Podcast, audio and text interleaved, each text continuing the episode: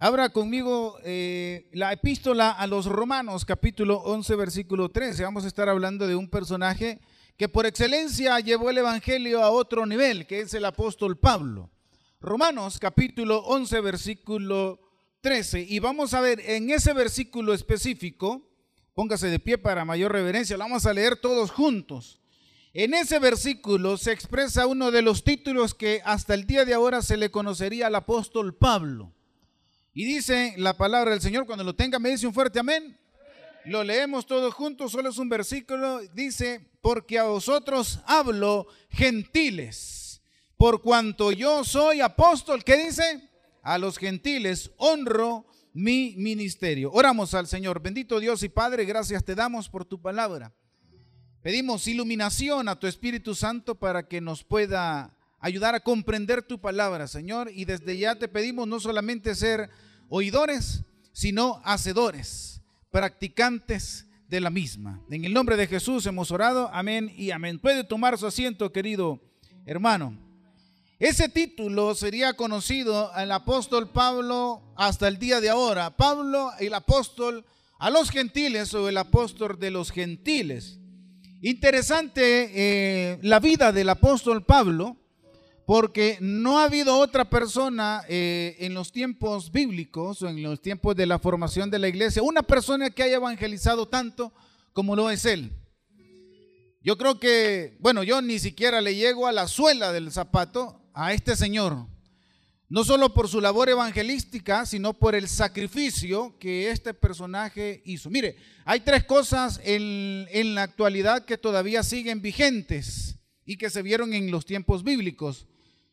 Y uno es la depravación del hombre. No sé si usted ha escuchado, ah, así como era allá en Sodoma y Gomorra, dicen, no hermano, todavía. Dice, la, y la, la, otra es la persecución de la iglesia, ah, así como perseguían, decían a los apóstoles, no hermano, todavía. Todavía hay naciones como lo es Corea del Norte, donde profesar el cristianismo es sentencia o de muerte o de trabajo forzado para toda la vida. Incluso hay países en Latinoamérica, aunque usted no lo crea, que hay persecución de los cristianos. Ahí busca en internet, hay una, dice, se llama la lista de persecución mundial, se llama, y cada año la actualizan. Y ahí va a ver los países que están en Latinoamérica. Y lo tercero, que aún sigue vigente desde los tiempos, son los problemas en las iglesias, hermanos. Eso siempre va a existir. Pero este señor, el apóstol Pablo, si algo podemos y debemos de admirarle, es su amor por las almas. Y como lo hablábamos en lo que estábamos charlando y se los explicaba, eso es lo que nos ha caracterizado a la iglesia, al tabernáculo bíblico bautista, esa evangelización, eh, la manera de predicar el evangelio, de que usted invite a una persona a aceptar a Cristo. Y el título de la meditación de esta mañana es la es responsabilidad de todos, de todos hermanos. No solamente del pastor, no solamente de los servidores, de los líderes, de los que van a ganar almas.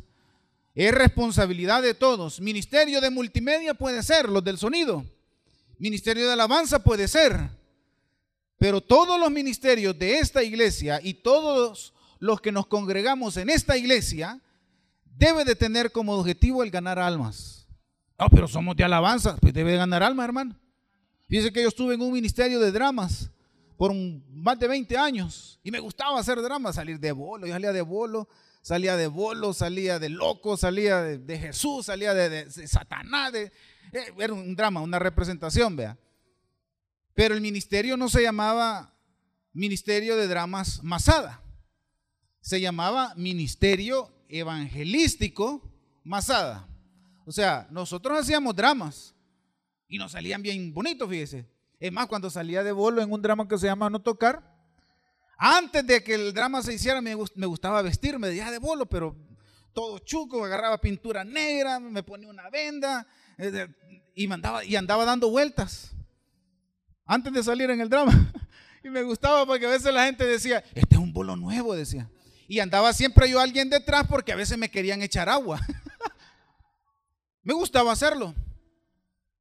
Pero eso era lo secundario, porque lo principal del ministerio era ganar almas. Y todos los ministerios que aquí existen deben de tener como objetivo el ganar almas, el predicar el Evangelio. Porque eso es lo que Dios nos ha llamado, hermanos. Eso es lo que nuestro Señor Jesucristo instituyó como la gran comisión. Vayan y prediquen. A donde quiera que allá vayan y prediquen. Y esta iglesia, o todas las iglesias, eso es lo que nos ha caracterizado. ¿Hay lugares difíciles? Sí, hermano, hay lugares difíciles. Y, ejemplo de todo ello es el apóstol Pablo. Mire por todas las... Mire, quiero darle unos datos acerca de este señor, el apóstol Pablo. Ahora, este versículo que usted y yo acabamos de leer, ya tenía bien avanzado el ministerio el apóstol Pablo. De hecho, esta carta a los romanos fue escrita aproximadamente en el año 57 después de Cristo, ya muy avanzado el ministerio del apóstol Pablo. Y esta, este versículo específicamente, cuando ya tenía, era muy avanzado el apóstol Pablo, bueno, usted sabe que el apóstol Pablo hizo viajes misioneros, amén.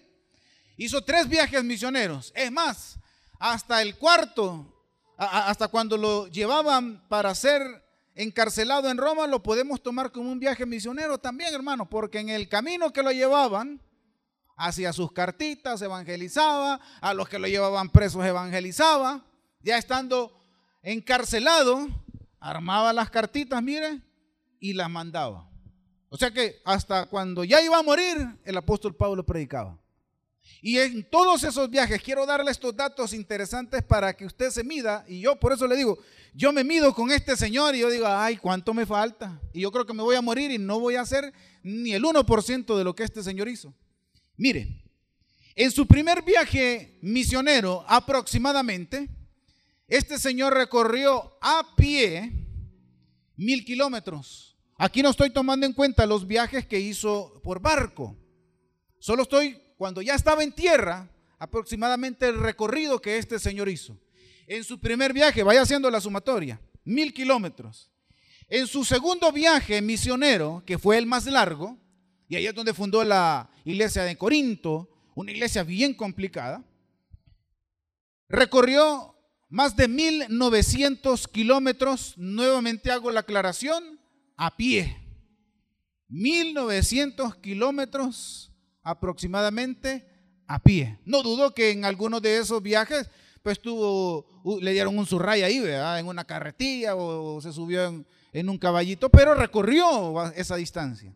En su tercer viaje misionero, que ya fue como supervisando más las iglesias que ya había fundado, recorrió aproximadamente 1.700 kilómetros y nuevamente lo digo, a pie. Ya sumó ahí cuántos kilómetros aproximadamente recorrió el apóstol Pablo. Esto solo haciendo la, la sumatoria de todas las distancias. ¿Cuánto? 3.600 kilómetros en la vida ministerial de este señor que duró aproximadamente 30 años. El ministerio del apóstol Pablo. 30 años. Ah, no, todavía me estaban haciendo jarana. 4.600 kilómetros en, a lo largo de sus 30 años de ministerio. Ahora, me llama mucho la atención allá en la carta a los filipenses, y yo le, invito a que me acompañe, en el capítulo 3, fíjese la dinámica que vamos a hacer.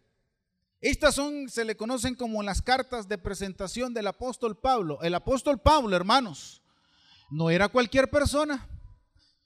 Yo estoy a favor, y lo he visto, de que Dios puede ocupar a cualquier persona, hermanos. Ah, mire que yo no yo no llegué a bachillerato, eso no importa, hermano. No tiene nada que ver. Usted ve todos los ejemplos en la Biblia, todas las personas que Dios ocupó para su propósito. Usted lo puede ver. Ocupó desde personas jovencitas hasta personas ya adultas. Personas que no eran preparadas y personas que eran muy preparadas como el apóstol Pablo. Dios va a ocupar a quien Él quiere, hermanos. Dios va a ocuparlo. Si usted, ahora, si usted se deja. Porque si usted no se deja, le va a pasar como Elías. Porque Elías tuvo un corto ministerio, fíjese. Porque al final de su ministerio le dijo la mujer, te voy a matar, le dijo Jezabel, ay, tuvo miedo y salió huyendo. Y le dijo el Señor allá, bueno, como ya te dio miedo, ¿vea? anda a buscarte otro que te sustituya, porque así puede que pase. El apóstol Pablo era una persona muy preparada. Conocía muchísimos idiomas. Yo le pongo, habla en lo mínimo. Mínimo hablaba tres idiomas, que no creo que hablase solamente esos tres idiomas. Era una persona muy preparada. Y lo que vamos a leer, pero mire la dinámica que vamos a leer. Vamos a leer Filipenses capítulo 3 del 4 al 8. ¿Lo tiene ahí? Cuando yo termine de leer el versículo 8, nos vamos a pasar para Filipenses 4, del 11 al 13. Yo lo voy a leer corridito y usted solo le da la vuelta a la hojita y empezamos a leer del 4 del 11 al 13. Amén, ¿ya lo tiene ahí?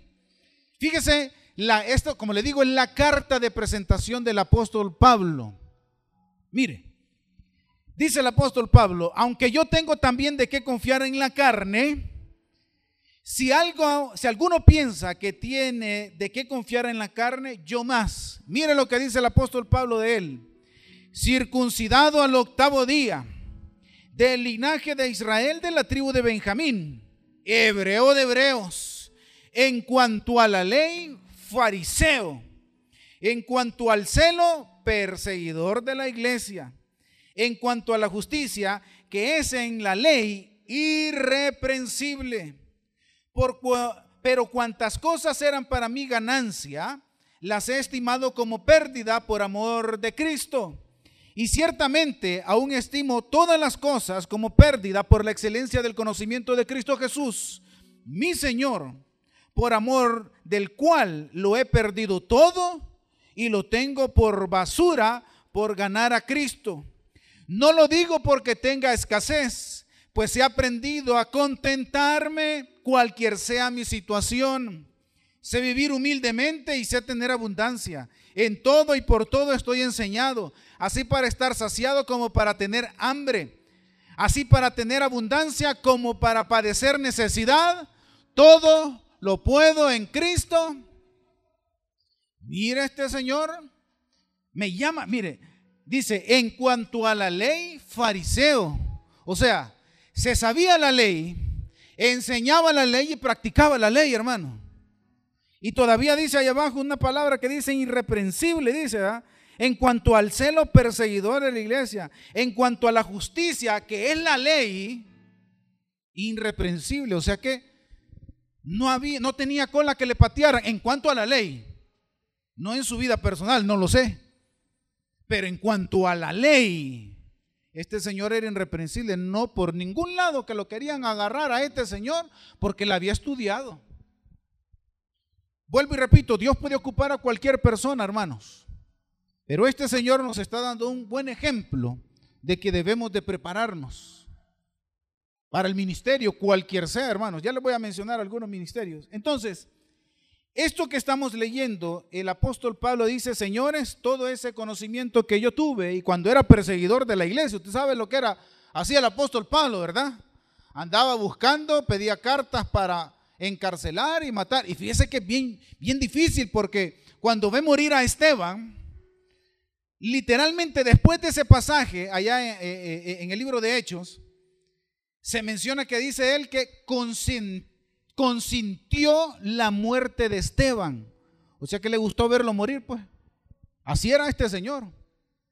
Pero aún así Dios lo sigue ocupando. Ahora, acompáñeme a Timoteo, segunda de Timoteo, capítulo 4, y aquí es donde, esa era la introducción.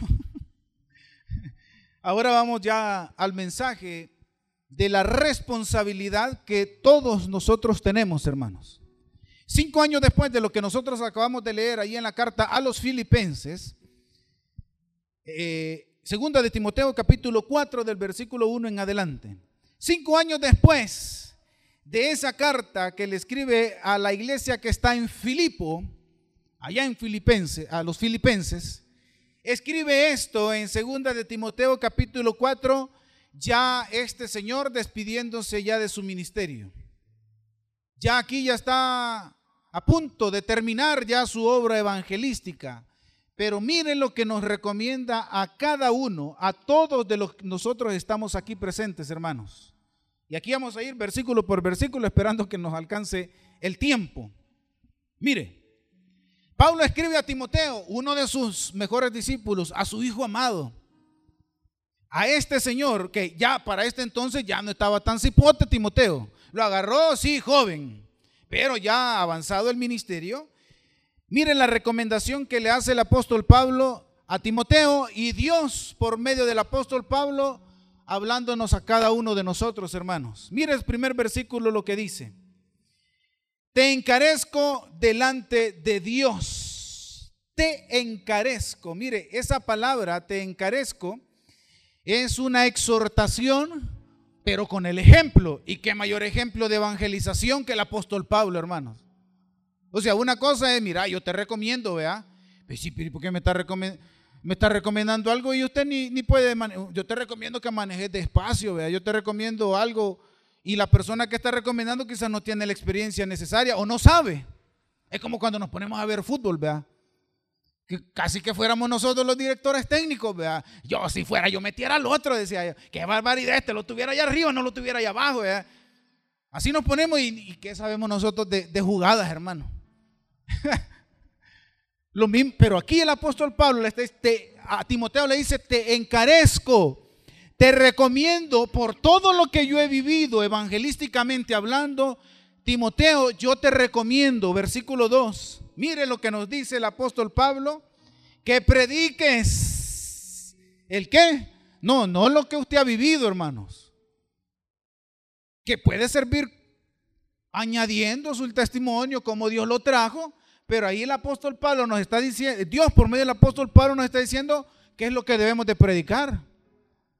La palabra, que prediques la palabra. Sigue diciendo que instes, esa palabra a mí me cuesta, me cuesta mencionarla, que instes a tiempo y fuera de tiempo. Hermano, ¿sabe qué significa esa palabra? ¿Sabe qué significa esa oración? Que usted predique, que dé un buen consejo cuando exista necesidad y cuando no exista necesidad. Cuando usted esté mal, económicamente, está envuelto en problemas, tiene dificultades, pero también cuando no tenga problemas, hermano. En pocas palabras, en todo tiempo nosotros necesitamos de Dios. No solamente, yo hace poquito les, digo, les dije a los hermanos de Amaneciendo con Dios y el culto de las tres, hermano, ore, confíe, crea, ame a Dios, no por lo que le va a dar, sino por lo que ya hizo, hermano. Sino por el pago que nuestro Señor Jesucristo ya hizo y que usted y yo, usted y yo, óigame bien, hermano, merecíamos pagar. Pero Dios nos justificó. Y la justificación significa en, que es el acto divino de Dios en declarar justa a una persona que era culpable, hermano. Por nuestra naturaleza de pecado, nosotros necesitábamos pagar, teníamos que pagar. Pero Dios tuvo misericordia de nosotros por medio de Jesucristo. En todo momento. No por lo que Dios le pueda dar, usted debería estar aquí, sino por lo que ya hizo en su vida. Hermano, ya lo salvó, ya lo redimió, ya lo justificó, ya lo santificó, ya lo apartó para él. ¿Qué más quiere, hermano? Pero sigue diciendo, hermano, aquí la recomendación sigue. Redarguye, y esta palabra redarguir es bien importante e interesante que la diga el apóstol Pablo, porque redarguir es corregir con un muy buen argumento. Es decir, que usted lo que vaya a hablar de la palabra de Dios tiene que estar fundamentado ahí. Tiene que estudiarla. Por eso es que es importante que venga a los cultos, hermano. Porque aquí no va a escuchar lo que el pastor Michael va a decir. Nosotros, él, su servidor y todos los demás que aquí predican, nosotros somos simple instrumentos, como lo dice también el apóstol Pablo en la carta a los Corintios. Nosotros solo somos el medio, hermanos. Porque somos profetas, pero no profetas aquellos como que se ponen a hablar tonteras, sino somos el, los voceros que recibimos el mensaje de parte de Dios y nosotros solo se lo facilitamos. Pero usted lo que viene a escuchar es palabra de Dios. Hermano, levante su Biblia. Quiero que levante su Biblia. Me encanta hacer esto siempre. Levante su Biblia, hermano. Los que la han traído y los que andan en el teléfono también no hay ningún problema, hermano. La tecnología ha avanzado. Quiero que repita de mí estas palabras, así con la Biblia en alto. Este libro no contiene la palabra de Dios. Ok, oiga lo que está, diciendo. Este libro no contiene la palabra de Dios. Hágale así, hágale así. Este libro no contiene la palabra de Dios. Es la palabra de Dios, hermano. Es la palabra de Dios. Ese libro no justifica la existencia de Dios, ya la da por sentada, hermanos. ¿Por qué? ¿Por qué tiene que justificarlo si ya la da por sentada, hermano? De ese libro, de ahí es donde usted se debe de nutrir. Ahora sí, cuando usted ya vaya a hablar de Dios, tenga ese conocimiento. Sigue dando las recomendaciones, mire. Reprende. Ah, bueno, aquí ya reprender si ya es amonestar, vea. Y sigue diciendo, exhorta pero no solamente exhortar, porque ojo, las dos condicionales que hace después. ¿Exhorta con qué? Ay, con paciencia y con doctrina. Ayude al hermano que está necesitado, que tiene problemas, que cayó, hermano, que fracasó, que se equivocó y metió las patas, como decimos. No está en nosotros juzgarlo. Está en usted como amigo, como hermano en Cristo, ayudarle a levantar con toda paciencia y doctrina, hermano. Esa es la labor del cristiano, esa es la labor de la iglesia. Por eso le estoy diciendo que yo quiero que ese pensamiento sea un mito, sea algo de ciencia ficción, que cuando nosotros nos decían que nosotros, cuando vemos al caído, nos reímos, hacemos leña de ese árbol, como, como dice Funky, ¿verdad? Y lo vemos ahí y en lugar de ayudarle, hey hermano, eso nos manda Dios, hombre. ¿Y qué mayor ejemplo de amor que nuestro Señor Jesucristo? Y no cuando lo estaban clavando, ¿qué fue lo que dijo? Cuando lo estaban, cuando lo estaban clavando, hermanos, ¿qué dijo? Señor, perdonalo. Y lo estaban clavando, hermano. Señor, perdónanos. Hacen. El amor o la forma en que nosotros debemos de ayudar al necesitado, al que viene por primera vez, al que viene con problemas o sin problemas, hermanos. Por eso el apóstol Pablo dice, a tiempo y fuera de tiempo, con paciencia. Ya va a cambiar, hermano.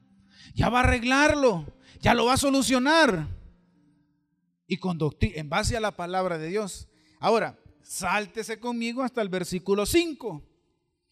Pero tú, miren lo que le está diciendo, recuerde, el apóstol Pablo a Timoteo. Pero tú, ah, aquí es una comparación directamente al vino, fíjese. Cuando una persona anda alcoholizada, es cuando menos piensa, ¿verdad? Ve cosas dobles, agarra para un lado, agarra para el otro, se da tropezón. Aquí dice el apóstol Pablo, dice, sé sobrio y no solamente en algunas cosas, en todo. O sea, que tengas un buen juicio, le está diciendo el apóstol Pablo a Timoteo y Dios a nosotros. Todo lo anterior lo vas a hacer con un buen juicio. Sigue diciendo, mire, versículo 5, ¿verdad? Ay, este sí no nos gusta. Sí no nos gusta, hermano. Y dice, soporta las aflicciones. Pero como le dije cuando nos estábamos aquí en la, en la charla, no es lo mismo sacrificio que sufrimiento, hermanos. Los sufrimientos son causa de nuestras malas decisiones. Hay otra dinámica que me encanta hacer. Yo por mucho tiempo les voy a pedir de favor algo, hermanos, y me lo dicen en voz alta. Yo les voy a preguntar algo y ustedes me van a contestar en voz alta. Amén. ¿Lo van a decir? Ok. Con problemas de tarjeta de crédito viví mucho tiempo, fíjese. Yo, la tarjeta, ¿alguien se acuerda de la tarjeta naranja? ¿Se acuerda de esa tarjeta naranja? Esa bola del demonio, el diablo. Porque nada, solo el NIT le pedían a uno y al día siguiente ya se la daban a uno, bien enchuchado uno. Y yo ya, oh, mi primera tarjeta de crédito. Yo. y hice lo que la mayoría de nosotros hacemos. Comprar por aquí, comprar por allá, yo feliz, vea, y abonando el mínimo. Ay,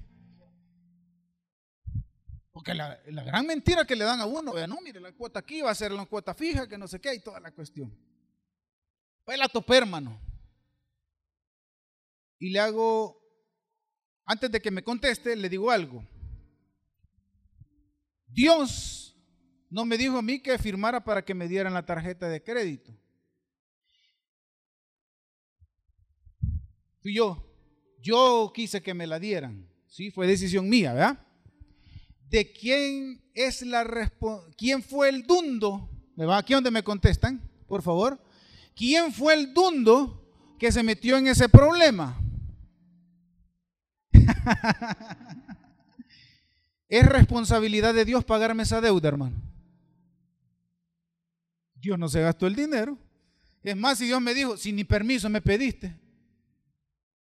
Y a veces nosotros somos tan ingratos que le reclamamos a Dios y quienes nos hemos metido en el problema somos nosotros mismos, hermano.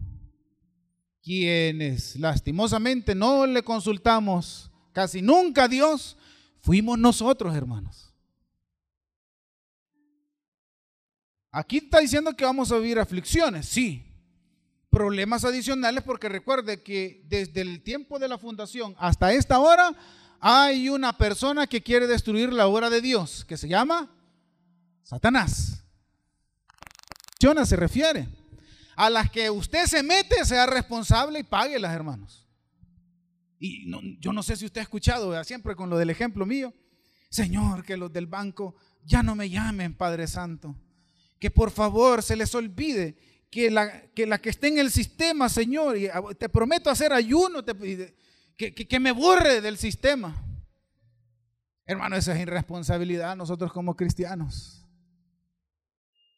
Lo ideal sería, Señor, proveeme de lo necesario para pagar esa deuda, hermano. Eso sería lo ideal. Y así todos los problemas. Porque problemas van a venir. Uy. Se trae. Problemas van a venir, hermanos. Claro que van a venir, dificultades van a venir. Ya sea aflicciones que vengan por situaciones externas, que sea el enemigo, o ya sea que nosotros nos, nos metamos en ese problema. Por eso le decía, aquí nosotros no somos Superman. Somos personas, nos vamos a equivocar, hermano. Pero dice, soporta. Soporta, hermano. Y como le decía yo, esto es de valientes. Esto es de violentos, como decía nuestro Señor Jesucristo. Pero sigue diciendo, no terminamos ahí. Ah, mire, qué bonito. Haz obra evangelista. Hay que salir, hermanos. Hay que predicar, hermanos. Mire, yo le voy a contar una historia bien penosa en mi vida. Que yo trabajé en un lugar donde nunca dije que era cristiano. Es más, no dije que me llamaba Lino sino mi primer nombre que no me gusta, que es Francisco, por largo. Así me decían. Y cuando se dieron cuenta que yo venía a la iglesia, viera cómo me criticaron. Y me fue muy, muy, muy, muy mal. Muy mal, hermanos. Porque me avergonzaba que dijeran. Porque como en todo lugar donde yo estudiaba y les decía yo, ¿dónde vas? Al, al Taber. Ah, Toby, te vamos a decir, me decía. Llegaba a trabajar a un lugar, ahí voy a la iglesia, Toby, Así le, así le, así le, no sé si todavía pues, pero en aquel entonces en el colegio donde trabajaba, el Toby le decían, a, uno le ponían de apodo. Entonces me daba pena. Y me dio pena y pagué muy mal las consecuencias de avergonzarme, hermanos, del Evangelio. Yo no le digo, nunca me fui al mundo, yo eh, eh, no sé si decir lastimosamente o gracias a Dios, porque a veces es como, ay, este no ha sufrido. Porque nunca he tomado, nunca he fumado. Yo desde mis 11 años que estoy en la iglesia nunca me he ido, siempre he estado metido ahí en la iglesia y nunca ha pasado por mi mente, ya no siento lo mismo. Nunca ha pasado por mi mente eso. Pero me acuerdo y me duele cuando yo me pongo a pensar de, haber, de avergonzarme de decir que yo era cristiano. ¿Cuántas personas se perdieron por esa actitud? ¿Se recuerda la recomendación que yo le dije, hermanos? Predique. Hable de Dios, eh, predique. Y si es necesario, hable, hermano. Porque su testimonio, que es cristiano, usted lo puede reflejar, hermanos. Ay, el hermano. Mire, yo le voy a decir algo. No se, ha, no, se ha enojado los que trabajamos o los que trabajan en, en comercio secular y todo eso, cuando promueven al que no es cristiano al que le dan el aumento es al inconverso y no es a usted. Pero ¿quién es el que llega más temprano, hermano? El inconverso. ¿Quién es el que se ha preparado más en estudios? El inconverso. Hermano. ¿Quién es el menos chambroso? El inconverso. ¿Quién es el menos pleitisto? El inconverso. Ahora entiende por qué no lo promueven a uno. Lo contrario debería ser, hermano. Y ahí es donde usted va a predicar con el ejemplo, con el testimonio. El hermano es el que llega primero. A las 8 entra y a las 6 está aquí. El hermano. Ya no lo quieren en la casa, no sabemos ya. Pero él es el que, el más estudiado, es el hermano. Va, que no lo estudie, pero por lo menos ha sido autodidacta, ¿verdad? El que más sabe es el hermano. El más responsable es el hermano.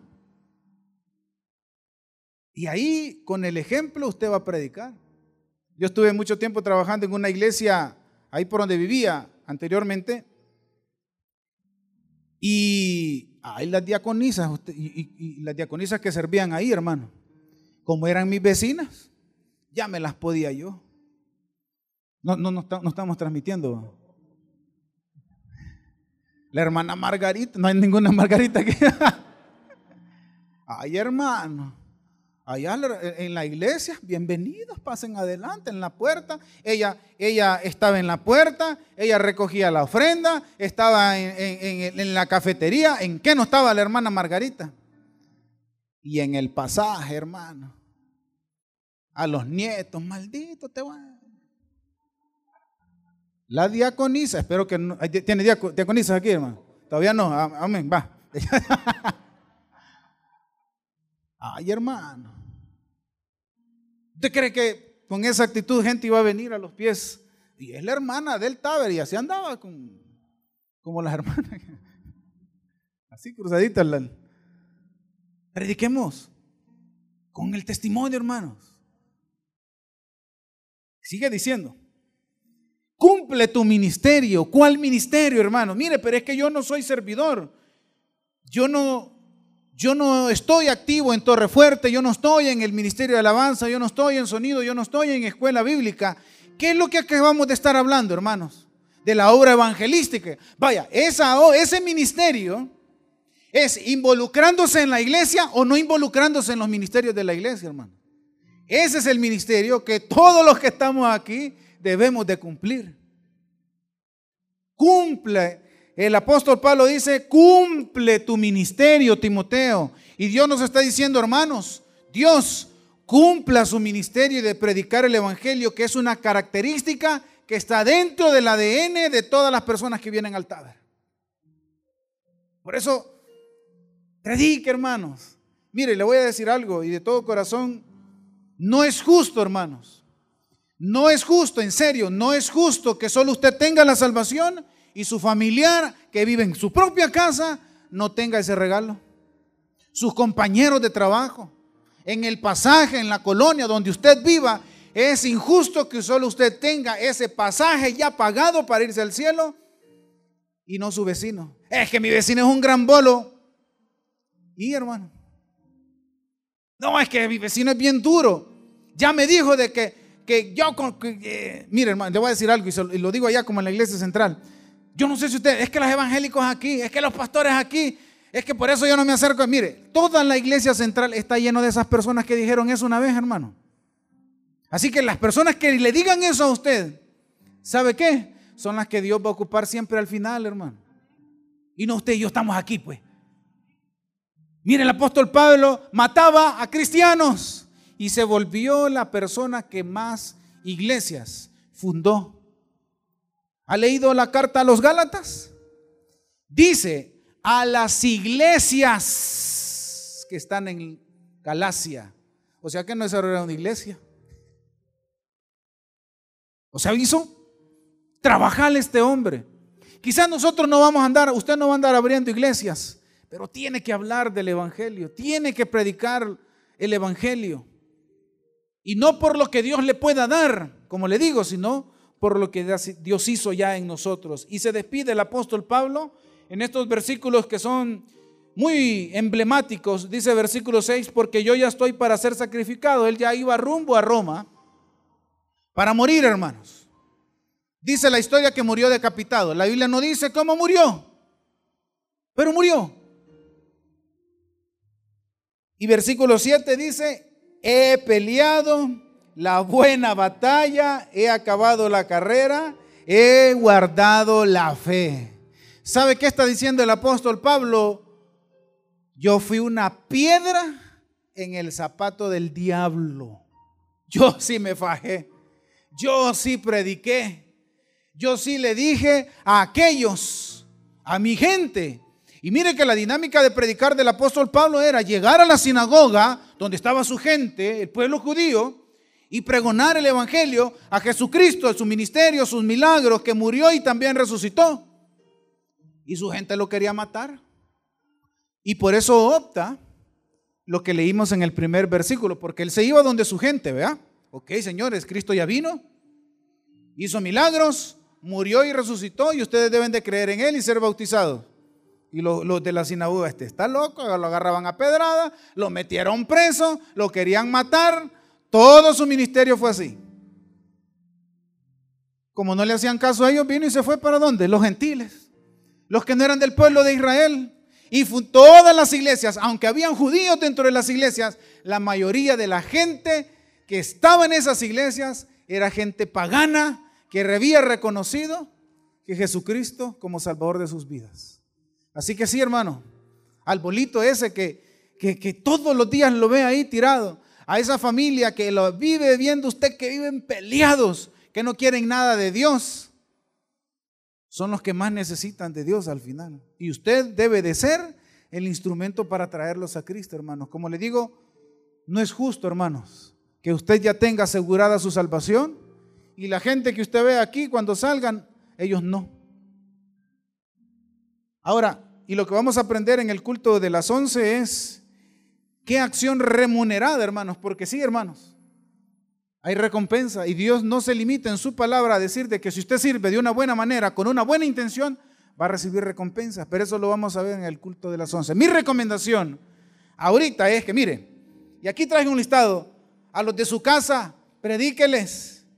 A los de su familia que no están en su casa, pero viven en otro departamento, en otro cantón, hábleles.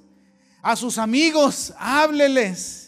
A sus vecinos, háblele. A sus compañeros de trabajo, de escuela, de universidad, hay que hablar de lo que Dios ha hecho en nuestras vidas, de lo que Dios hizo por nuestras vidas y lo que va a hacer por nuestras vidas. Amén. ¿Por qué no le da un fuerte aplauso al Señor y oramos, hermano?